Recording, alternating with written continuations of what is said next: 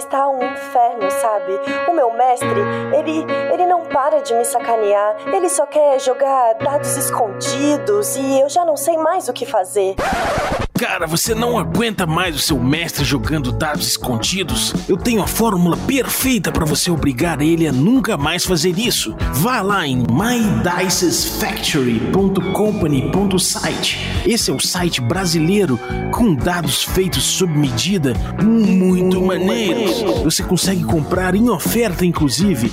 São muito lindos. Você vai comprar esses dados, vai dar de presente para o seu mestre e ele nunca mais vai querer jogar dados escondidos.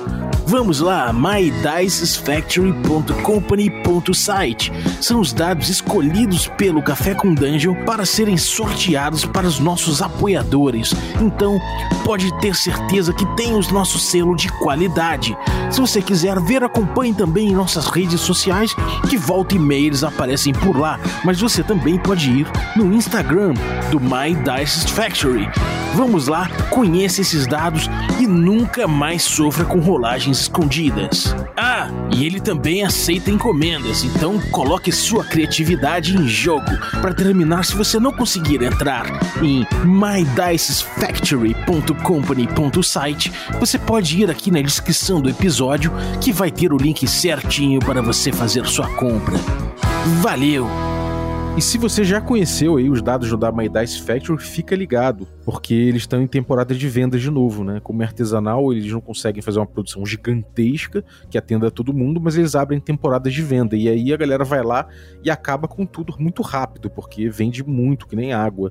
Porque os dados são fodas, né? Então você vai lá, cara, corre lá, mydicesfactory.company.site, o link tá no descritivo do episódio, é só clicar ali vai direto.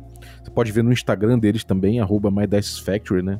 Então, cara, os dados são muito maneiros e você pode aproveitar com o cupom de desconto do Regra da Casa. Que aí você ganha um descontinho e ainda mostra para eles que você veio através da gente. Então usa aí Regra da Casa 5, tudo maiúsculas, para compras de, de acima de 80 reais, né? Não se importe porque você vai acabar gastando mais do que 80 reais, porque assim é muito maneiro, cara. Os dados são muito legais, você vai se encantar. Então o ticket médio lá é mais ou menos esse mesmo. Então chega lá e usa o nosso cupom. E se você for assinante do Café com Dungeon, aí você consegue um cupom que consegue usar em compras mais baratas até, mas duvido que você, vá comprar mais barato do que isso. E você ainda consegue um desconto maior comigo. Então chega lá no, no grupo de Telegram e me pergunta que eu te passo o cupom especial para os nossos assinantes. Então corre lá, cara, corre lá que a galera costuma acabar muito rápido com, as temporadas de venda aí do My Dice Factory. Bom dia, amigos do Regra da Casa. Estamos aqui para mais um Café com Dungeon, na sua manhã com muito RPG. Meu nome é Rafael Balbi e hoje eu estou aqui bebendo o café mais caro do mundo. Porque eu estou num mundo onde o café realmente é muito caro, é uma especiaria caríssima, disputada a tapa por reis sacerdotes. Enfim, tô viajando aqui porque a gente vai falar de criação de mundos, a gente vai falar de um exercício criativo muito interessante, uma game jam baseada em criação de cenário, de campanha. É, a gente vai falar do The Gygax 75 Challenge, sendo trazido pelo Brasil, pro Brasil aí pelo Alex Damasceno, e é com ele que eu vou trocar essa ideia é, aqui no Café. Mas antes eu vou lembrar que você pode se tornar um assinante do Café com Dungeon a partir de cinco reaisinhos. Você com essa grana já participa ali do nosso grupo de Telegram, já participa de sorteios, já recebe conteúdo extra e claro, quanto maior o seu apoio ao podcast, mais chance você tem de ganhar as coisas e, e mais coisas você vai concorrer e mais conteúdo extra você vai receber. É isso aí, vê o que cabe no seu bolso e apoia o Café com Dungeon aí. Então é isso aí, bem-vindo, Alex. Opa, cara, beleza? Tranquilinho, o que, que você tá bebendo aí? No momento nada. Tá na seca. Tô na seca. tá se concentrando aí, cara. Conta aí, é, primeiro, o que, que é o que, que é uma jam, para quem não sabe? O que, que é uma game jam? É basicamente um desafio que a galera faz para tentar fazer um jogo dentro de alguns parâmetros estabelecidos. Assim, a galera bota umas regras, aí a galera tenta seguir, né? E vê o que dá basicamente é isso, é um desafio, aí a galera aproveita o hype pra ir fazendo as coisas. É uma criação coletiva, né? A galera vai criando várias coisas e botando ali, e um vai, vai se inspirando pelo outro, né? Um processo gostoso, né? Eu nunca vi, assim, muitas jams, eu já, já tentei participar de algumas, eu acho que eu só consegui cumprir uma ou foi duas que eu vi.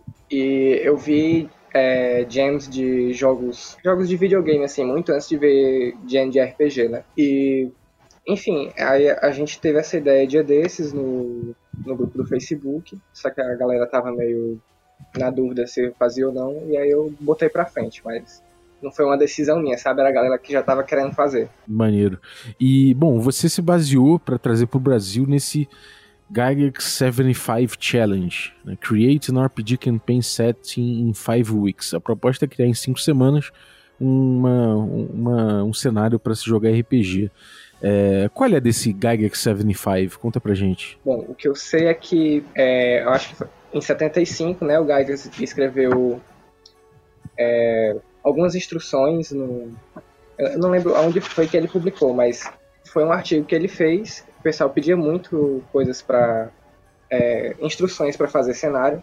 E aí ele criou esse, esse exercício pra galera fazer, né? É, apareceu na, numa, numa newsletter é, física, né? Que na época é, mala direta era física, né? Na, em 75 na revista Europa, né? Na, na newsletter chamada Europa. É. Aí esse desafio aqui, ele foi, ele foi editado pelo Ray Otus é, nesse ano ainda. Ele fez esse, ele fez esse documentozinho, tô vendo aqui que foi 28 de março.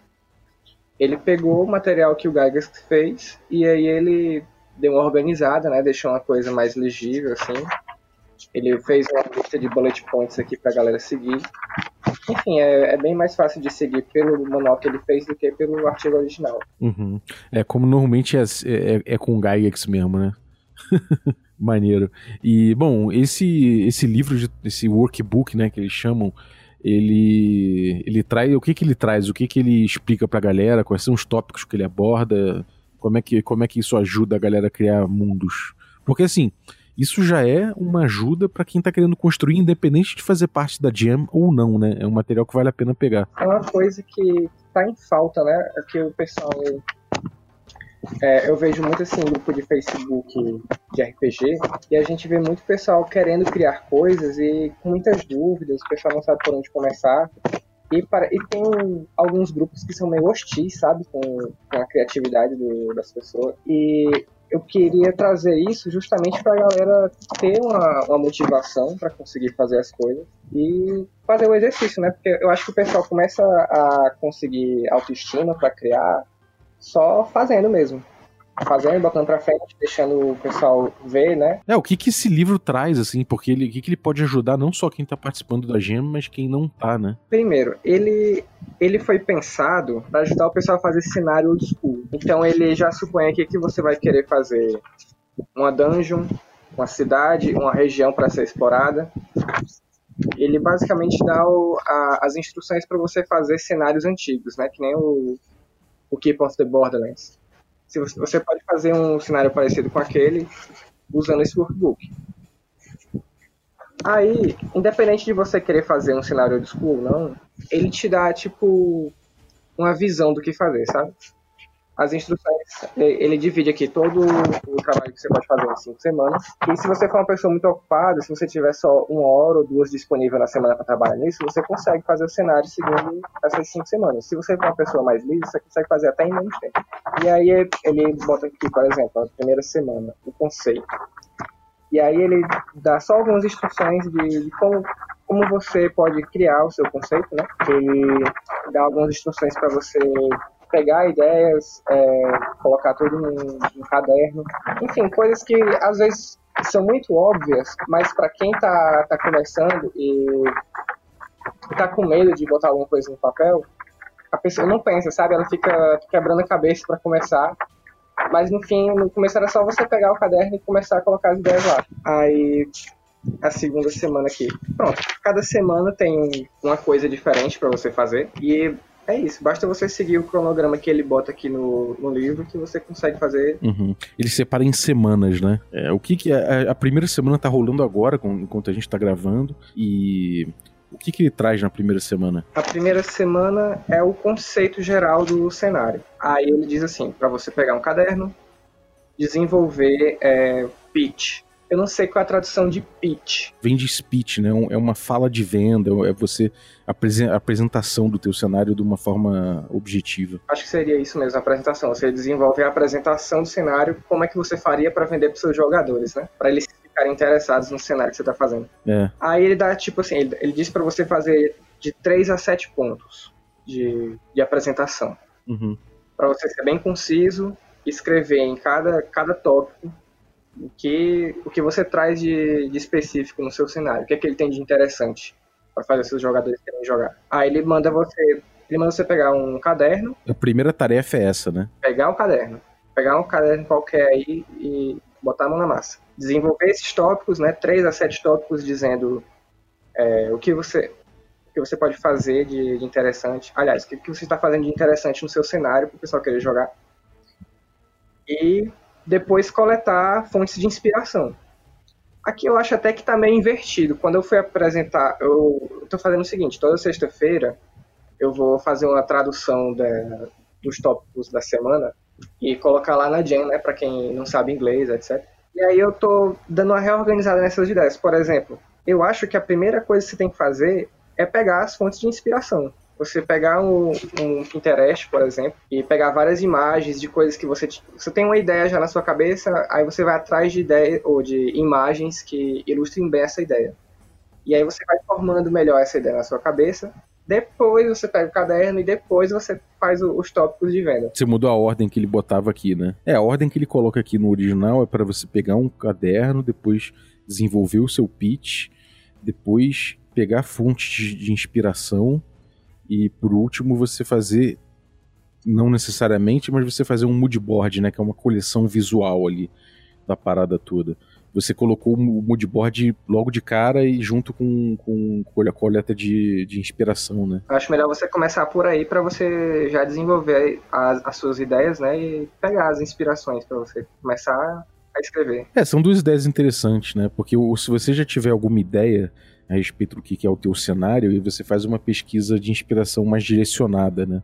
Mas também se você não tiver, você não vai você vai lucrar muito mais se você passar a etapa do moodboard ou da ou da inspiração para frente, né? Certamente. É, se você já tiver uma, uma ideia bem, bem fabricada aí na sua cabeça, é só botar no papel. É, eu tava vendo aqui o, o texto dele em relação a, a, como pegar um caderno, por exemplo, ele fala para você não se, não se intimidar com caderninhos bonitos, com moleskines e tudo mais, que se você quiser você pode pegar ele, jogar pela escada, jogar café em cima e, e falar quem é o chefe, né? Mostrar quem é o chefe. Mostrar quem é que manda pro caderno, para você não se intimidar. é, exatamente. Que é tipo para você não se intimidar com isso e sair criando mesmo, né? Isso é uma coisa que eu acho que é importante para tirar o bloqueio criativo, né? Exatamente. Muita gente compra os caderninhos bonitos, quer usar, mas não consegue dar aquela primeira rabiscada nele. Justamente porque o caderno é bonito demais, você tem medo de estragar. Aí você rebola logo ele no chão, dá um chute neles, é, quem, quem é que manda essa porra aqui? É, ele, sobre o pitch ele fala, né, ele dá, o, dá, o, dá a dica de que seja uma coisa bem direta, bem objetiva, né, se possível fazer um, um bullet points, né, fazer um bullet journal, aquela parada de você ter tracinhos e uma frase só resolvendo cada parte. É, eu acho interessante nessa etapa você ser sucinto, né? Inclusive, esse lance de bullet point é uma coisa que o pessoal tá usando muito hoje em dia na, na escrita do, do RPG. Porque o pessoal começou a, querer enxugar mais o texto, né? Da, quando vai escrever qualquer coisa. Inclusive, se você for pegar, por exemplo, Into the Odd ou Electric Bastionland, que o, o Chris McDonald já mostrou algum, algumas partes, né? No, do texto dele, você vê que ele escreve em bullet points, porque ele quer que ele quer escrever algo bem conciso ali para mostrar para você só o necessário e você já começar jogando, né? Não perder muito tempo lendo um texto muito longo para começar a jogar. Sim. E sobre essa coisa das fontes de inspiração, ele fala para você fazer como se fosse uma anotação bibliográfica, né? Você fala o nome, o autor, faz uma frasezinha ali e que não tenha mais do que sete referências, né? Também para ser uma coisa enxuta, né? Isso aqui é pra galera que é mais organizada. Eu, por exemplo, não, não vou seguir isso aqui. isso aqui é bom para você saber quem fazer referência. Porque o pessoal, o pessoal do OSR, né? O, pessoal que eu sigo, por exemplo, eles gostam muito de citar a inspiração de cada coisa que eles fazem. E aí eles botam lá no final, então no começo do, do texto, essa regra aqui eu peguei de tal sistema, esse negócio aqui eu tirei de, de tal livro. Esse pessoal é bem organizado, né? Eu não costumo fazer isso, mas eu devia começar a fazer. e sobre o moodboard, tem uma coisa interessante que ele falou aqui, que você consegue fazer uma colagem de imagens e tudo mais, mas ele fala que é legal que isso pode ser uma fonte futura, né? um, um documento vivo que ao longo do tempo vai, vai se expandindo e vai, e vai se modificando. Eu achei isso muito interessante, né, cara? Sim, é porque aqui também esse workbook está considerando que você você não vai fazer um cenário pronto agora no fim dessas cinco semanas. Ele é basicamente um é, um início, né? Você começar a criar um cenário. Ele até diz aqui no começo do, do workbook, em algum ponto, você não, não, você não vai conseguir fazer um cenário pronto para publicar no fim dessas cinco semanas. Mas aí é porque eu acho que ele tinha o escopo é, daquele pessoal que já faz, como é o padrão antigo do mercado, né? O pessoal que queria fazer um cenáriozinho grande, pronto, assim, bem é, bem encorpado para a galera. E eu acho que não é mais o, o caso hoje em dia e também não é o caso dessa Jean. Eu quero quero que o pessoal pense em fazer algo pequeno, né? Um cenáriozinho só de início mesmo, não pensar em fazer um cenário grande. Enfim, aí por isso que ele tá falando aqui que o moodboard, esse moodboard que você vai criar para esse cenário, se você quiser fazer uma coisa grande depois, é o que você vai coletando material, vai adicionando aqui, mas não seria o caso para essa Jean agora, né?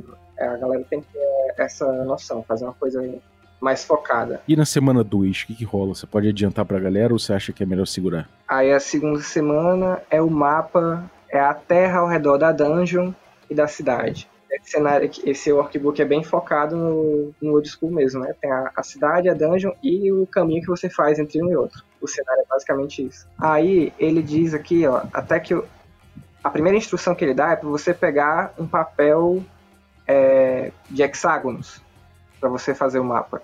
Pode ser que a galera não, não, esteja interessada em fazer isso, né? O pessoal nem sabe, nem sabe como qual a importância de você usar hexágonos para fazer um mapa, por exemplo. Aí eu não fiz ainda a tradução desse trecho, mas quando eu for fazer, eu vou sugerir a galera que só pegar o, um papel mesmo, só para fazer um mapa. Fazer só o point crawl, que a galera chama, né? Aí deixa sugerido, né? Que se a pessoa quiser fazer, usar hexágono, ela usa. Senão ela pode ir só no point crawl mesmo, não tem o menor problema. É, ele sugere fazer um hexágono de uma milha, né? É, enfim, acho que é porque é clássico, né? Porque ele propõe uma coisa mais clássica mesmo. Mas fazer um point crawl pode ajudar, porque se, o objetivo não for viajar, né? Não for explorar a viagem como desafio, né? Sim, é, se a pessoa tiver querendo usar aquelas regras de viagem, né? Fazer todo uma jogatina em cima disso, aí é bom você ter uma noção se ter uma noção precisa do espaço que você está usando para navegar, né? Se não, se você estiver focando só nos encontros, nas coisas que acontecem, quiser uma coisa mais ágil, você pode usar o point crawl e ir direto ao ponto, né? O, o cara do Electron Bastionland, ele, ele sugere isso, né? Ele tem um sistema lá de criação de mapa que ele faz só alguns pontos, ele faz duas linhas, se não me engano, a princípio. Aí ele cria uma cidade no canto, uma cidade no outro, e aí depois ele vai fazendo outras linhas para conectar os pontos. E é só isso, ele, ele não trata a viagem como se fosse um X-Crawl. E quais são as tarefas da segunda semana? Sim, as tarefas. Aí ele manda você criar um assentamento de tamanho significativo, eu considero aqui como se fosse a cidade, né? A cidade principal que você vai, vai ficar voltando depois da dungeon. É o ponto inicial, né? É. Aí ele manda você criar dois. Isso aqui é o mínimo, né? É o mínimo que ele quer que você faça. A cidade grande, duas cidades pequenas, duas vilas, um, um acampamento, uma fortaleza, enfim. Dois lugares menores. Uma, uma característica de terreno que seja. Pelo que eu estou entendendo aqui, a ideia dessa característica de terreno é que ela seja visível à distância, né, de qualquer lugar dessa região. Pra você conseguir. É bem grande, né? Ele fala que deve ocupar pelo menos 3 milhas ali, né? É uma coisa também de uma montanha, assim, algo que você consegue ver à distância e você usa esse ponto de referência para navegar no mapa. Ele, ele manda você fazer também um, um lugar misterioso para ser explorado e uma entrada de dungeon. Aí depois ele dá umas instruções aqui da escala, né? Se você quiser fazer, enfim, se você quiser usar o mapa de hexágono mesmo. E aqui ele tá, ele manda você dar uma estilizada no seu mapa depois.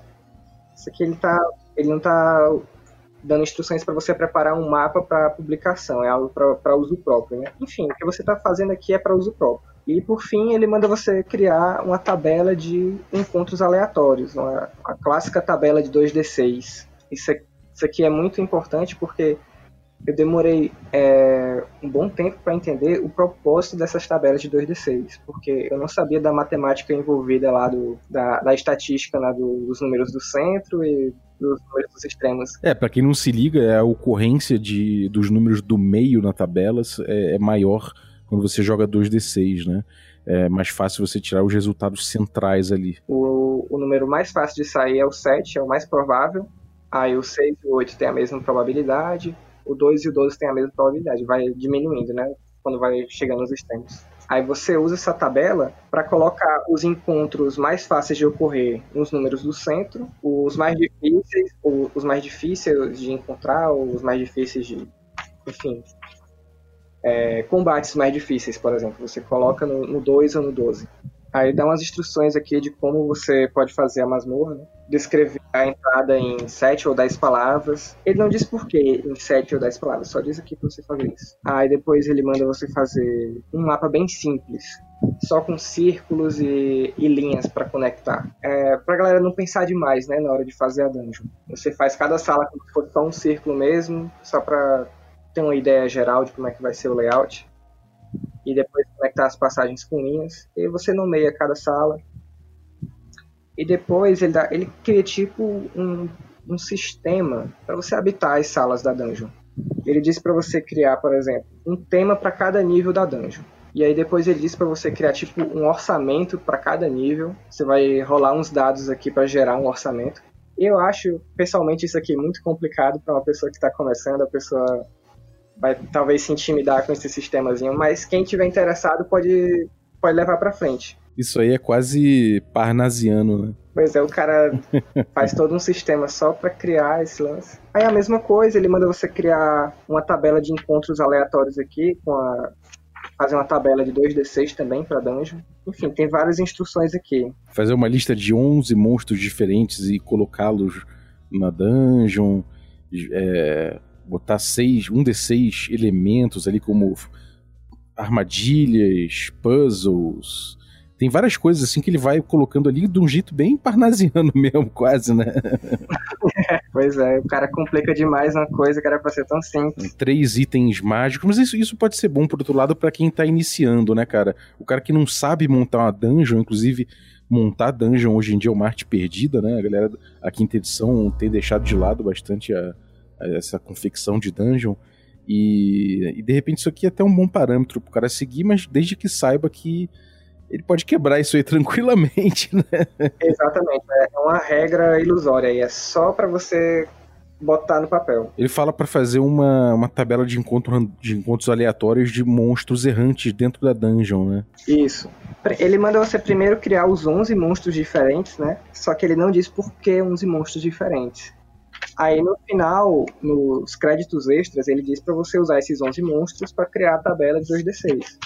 Ele podia ter colocado as duas coisas junto, né? Como se fosse uma instrução só. Que mais que a gente pode falar aqui? Esse lance do orçamento, ele diz aqui para você gerar, você usar um D3 mais 2 para gerar um orçamento para cada nível. E aí você vai gastar esse orçamento com os temas em cada, em cada sala. Aí, que mais? Depois ele manda você colocar armadilha, etc. Enfim, quem, quem, quem não sabe criar uma dungeon vai estar tá muito bem servido com a, as instruções que ele bota aqui, mas desde que saiba que não precisa seguir a risca o que ele está falando. E depois vem os, uh, as cidades, né? Na semana 4 ele aborda uh, os elementos da cidade, né? Ele coloca até embaixo é, é, detalhar onde os personagens vão se aposentar para, quer dizer, é, vão retire, né? Vão se aposentar para se curar e beber.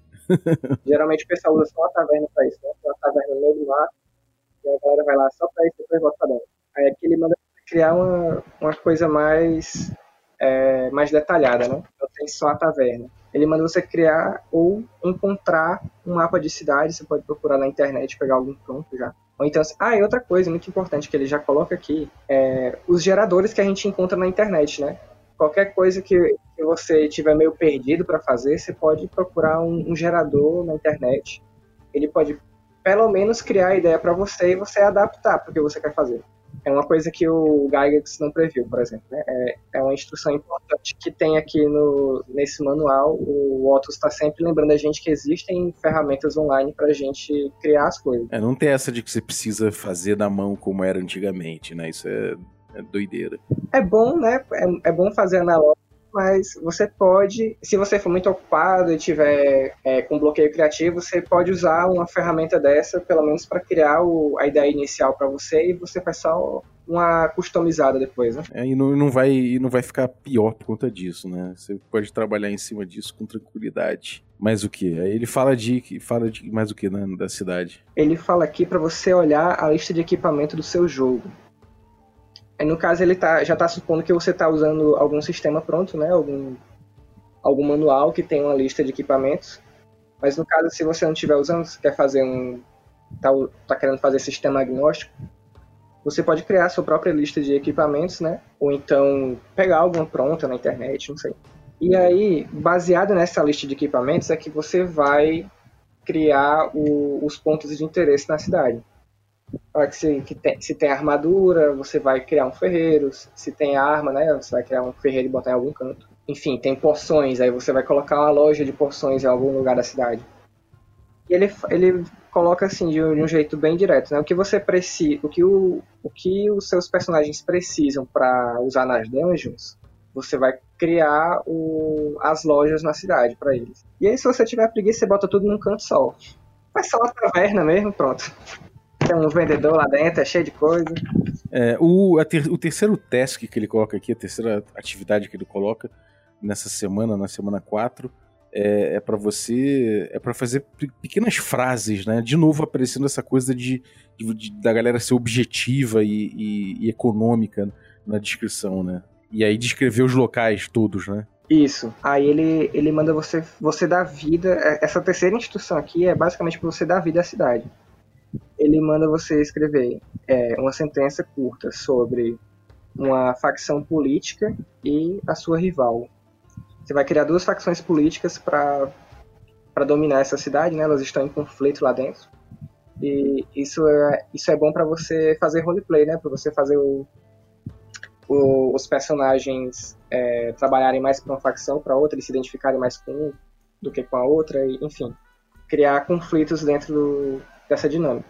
Aí eu, acho, engraçado, acho engraçado esse aqui, um lugar onde todos os seus personagens podem perder todo o dinheiro deles. Geralmente algum canto aí para você apostar, né? Pode ser um, um coliseu, alguma coisa assim, um lugar com, com briga de galinha, alguma coisa pra galera apostar dinheiro e perder tudo. Um lugar onde as pessoas podem se reunir para escutar novidades ou falar suas opiniões, né? Isso aqui seria tipo. Enfim, desse aqui eu só lembro de taverna. Aí ele também mandou você criar uma guilda secreta e escrever, descrever só a sua reputação. Manda você escrever o, o melhor lugar para obter uma comida quente e uma cama limpa. Ou uma comida ruim e um lugar de, ruim de dormir, basicamente. Um lugar onde as camas são cheias de é, pulgas.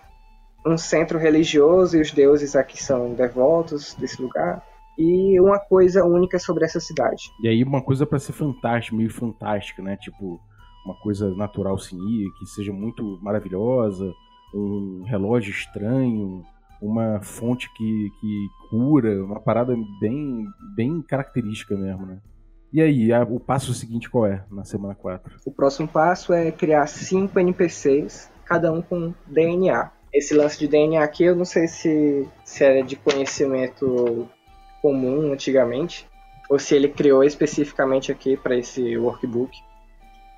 Aí ele, esse DNA é tipo um, um sistema, um mini sistema. São instruções para você fazer o personagem ser interessante.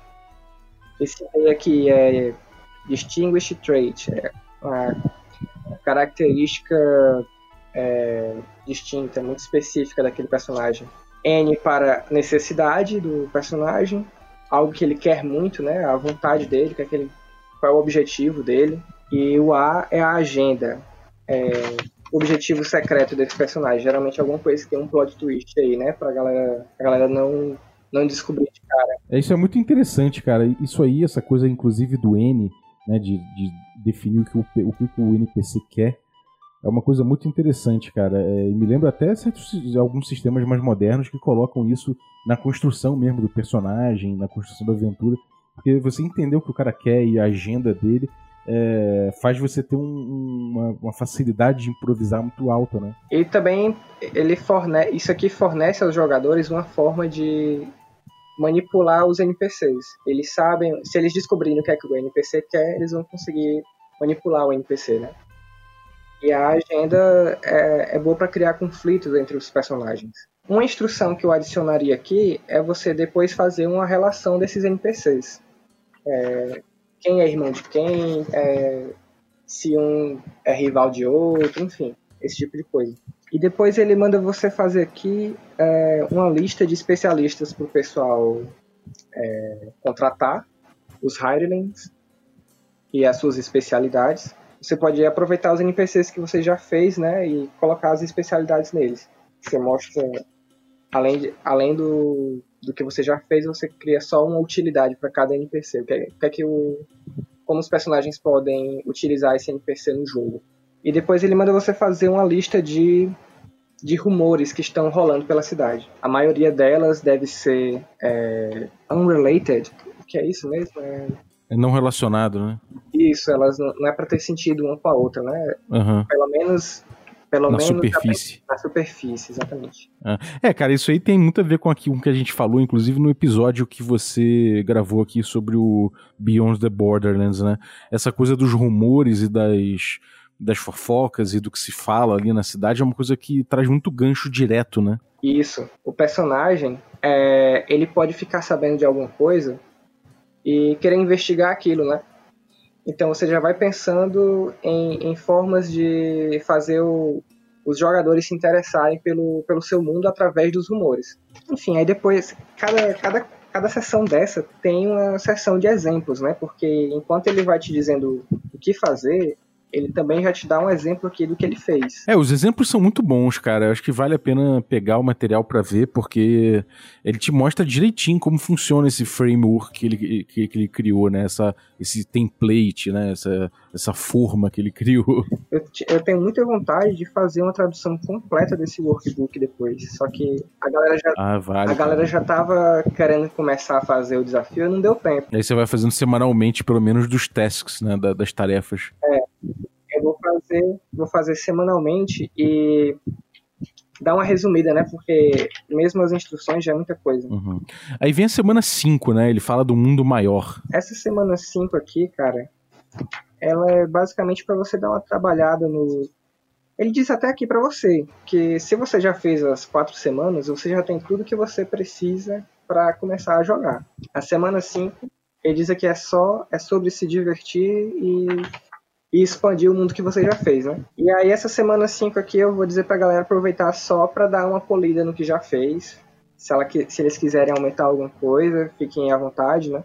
Mas não existe nada muito específico para fazer aqui. Seria, ele dá até aqui, né? Dá várias instruções, várias sugestões do que fazer para aumentar nessa, nessa quinta semana. Eu falo para você expandir pelo menos três desses pontos, mais ou menos, né? E dá 11 pontos aqui para você fazer. 12.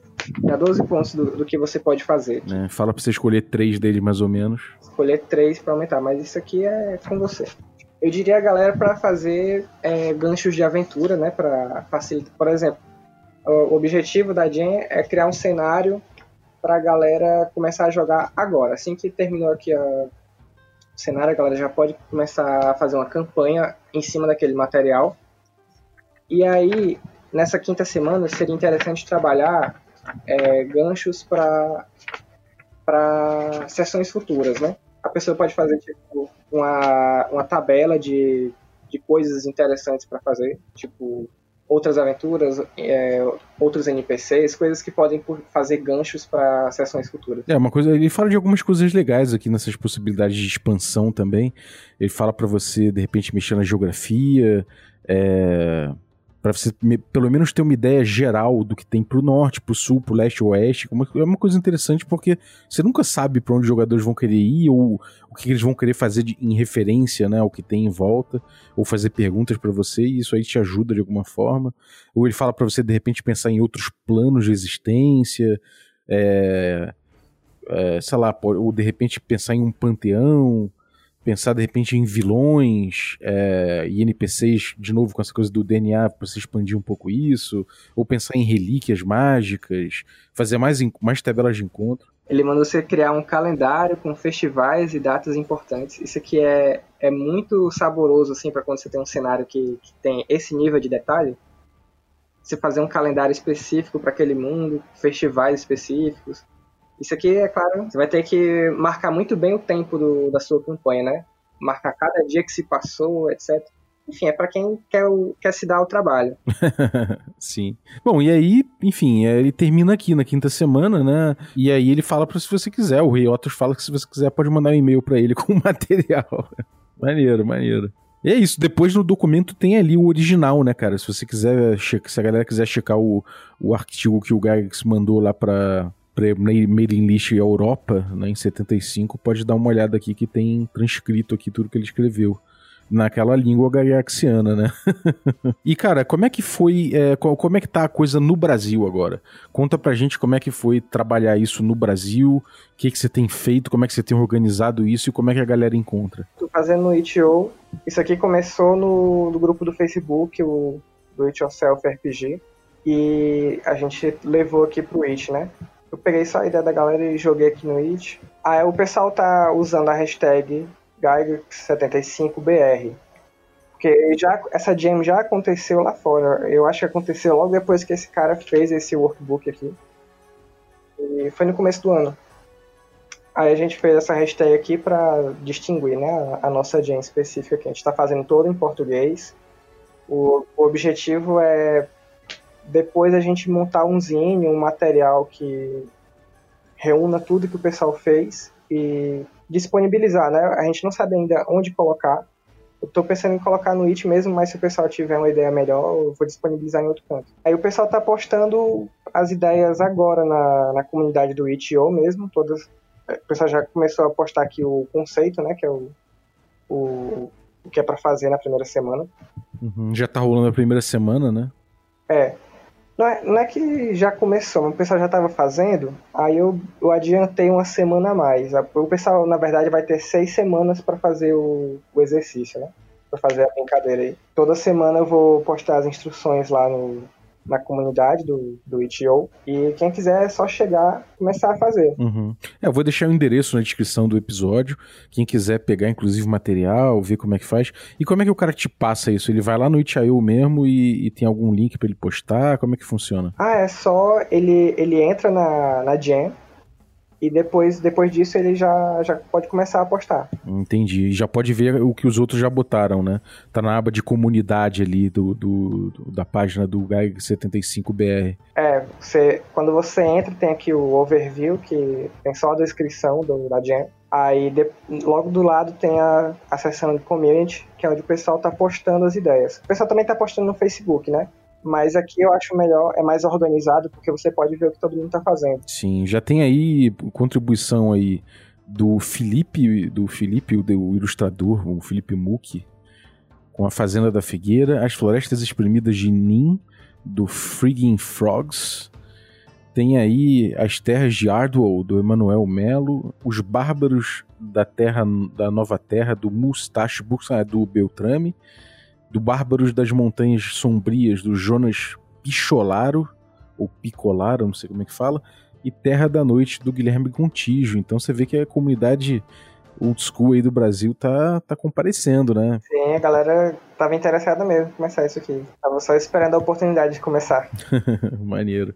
E. Bom, cara, é isso então. É, galera, então, mesmo que perdendo, tendo perdido a primeira semana, é só chegar lá e correr atrás que dá tempo, é tranquilo e são, são semanas aí que dá para você espalhar o trabalho tranquilamente, né? Ah, eu, outra coisa que eu queria falar é que o, o lance das cinco semanas é opcional também.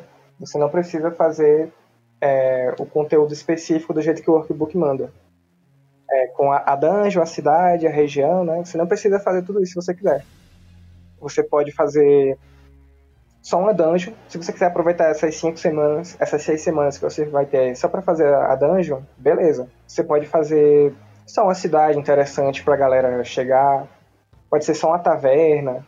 Enfim, algo que algo que caiba no, no limite que eu coloquei, que é entre duas e 12 páginas. Aí eu também botei aqui, ó, no eu escrevi um texto hoje. Aí eu botei até aqui um, uma organização aqui pra galera. Se o pessoal quiser fazer as 12 páginas e seguir o, o manual do Rei Otto Zaisca, você, você tem aqui primeira página, capa, aí página 2 e 3, porque eu estou pensando aqui no, nos spread pages, né? Aí você aproveita para fazer nessas páginas duplas a introdução ao conceito, mapa da região e descrições, cidade descrições, dungeon e a, ideias para aventuras futuras. Ou seja, dá para fazer tudo que o, o Rei Otus bota aqui no workbook dele nessas 12 páginas. Mas se você quiser fazer uma coisa quiser se concentrar num tópico desse e usar as 12 páginas, ou fazer uma, uma, coisa menorzinha também, não tem problema. Aí você pode fazer só uma cidade, só uma dungeon, só um mapa de região, não tem problema. O importante é fazer. O mais importante aqui dessa jam aqui é incentivar o pessoal a criar coisas aqui no Brasil, porque o pessoal é meio acanhado para fazer as coisas. Mas tá crescendo, né? É, eu, eu, espero que o pessoal crie coragem e comece a fazer muita coisa aí, porque é muito importante para nossa cena que o pessoal percam medo de fazer coisas. Comece a botar a mão na massa e cria aí, porque é só assim que a, gente vai fomentar o mercado nacional, né? Fazer o pessoal se interessar pelo, pelos produtos que já existem aí também. Uhum, sem dúvida, cara. Sem dúvida. E conta aí pra gente o que mais você tem aprontado na internet. Fala aí do Beyond the, the Borderlands. Conta pra gente aí teus projetos. Eu tô só é, na reta final agora para mandar para impressão lá fora eu tô na conversa com o Jacob, né, o cara do Swordfish Islands, aí ele já deu a segunda revisada aqui no texto, mandou hoje para mim as revisões. E ele também já imprimiu uma prova lá fora, uma prova de impressão, para ver como é que tava as cores. Aí, esse fim de semana agora eu vou focar nisso, vou fazer a, vou ajeitar as edições que ele mandou para mim e mandar o PDF de novo para ele. Aí, se tudo der certo, próxima semana já vai estar sendo publicado lá fora. E e a nossa versão aqui só esperando o Catarse terminar pra, pra fazer dar certo. Oh, que foda, cara. Maneiro, cara. Então, parabéns. Eu vou deixar os links aí. Vou deixar o link do financiamento coletivo do Beyond the Borderlands, que para quem não sabe, a gente fez um episódio recente agora sobre isso. E você pode conferir lá no, no Catarse. Vou deixar o link, porque é um remake do Damascenos, do trabalho do Gygax, né? Do, do, do Keep on the Borderlands. Então, é, é, até expans, é até expandido o conteúdo em torno, então vale muito a pena, bem muito bem ilustrado. Dá uma olhada aí no episódio anterior, eu vou deixar os links de tudo isso no descritivo e participe da Jam. Tamo junto, obrigado pelo conteúdo. Queria agradecer você também que está ouvindo a gente aí até agora, muito obrigado. Participe da Jam, troque ideia com a galera aí, participe da comunidade, vire um, um criador se você ainda não é e manda bala. No mais, é, queria agradecer também a galera que torna essa aventura possível, né? Os nossos assinantes todos aí, nossos café com creme, nossos café expresso e os nossos café gourmet também.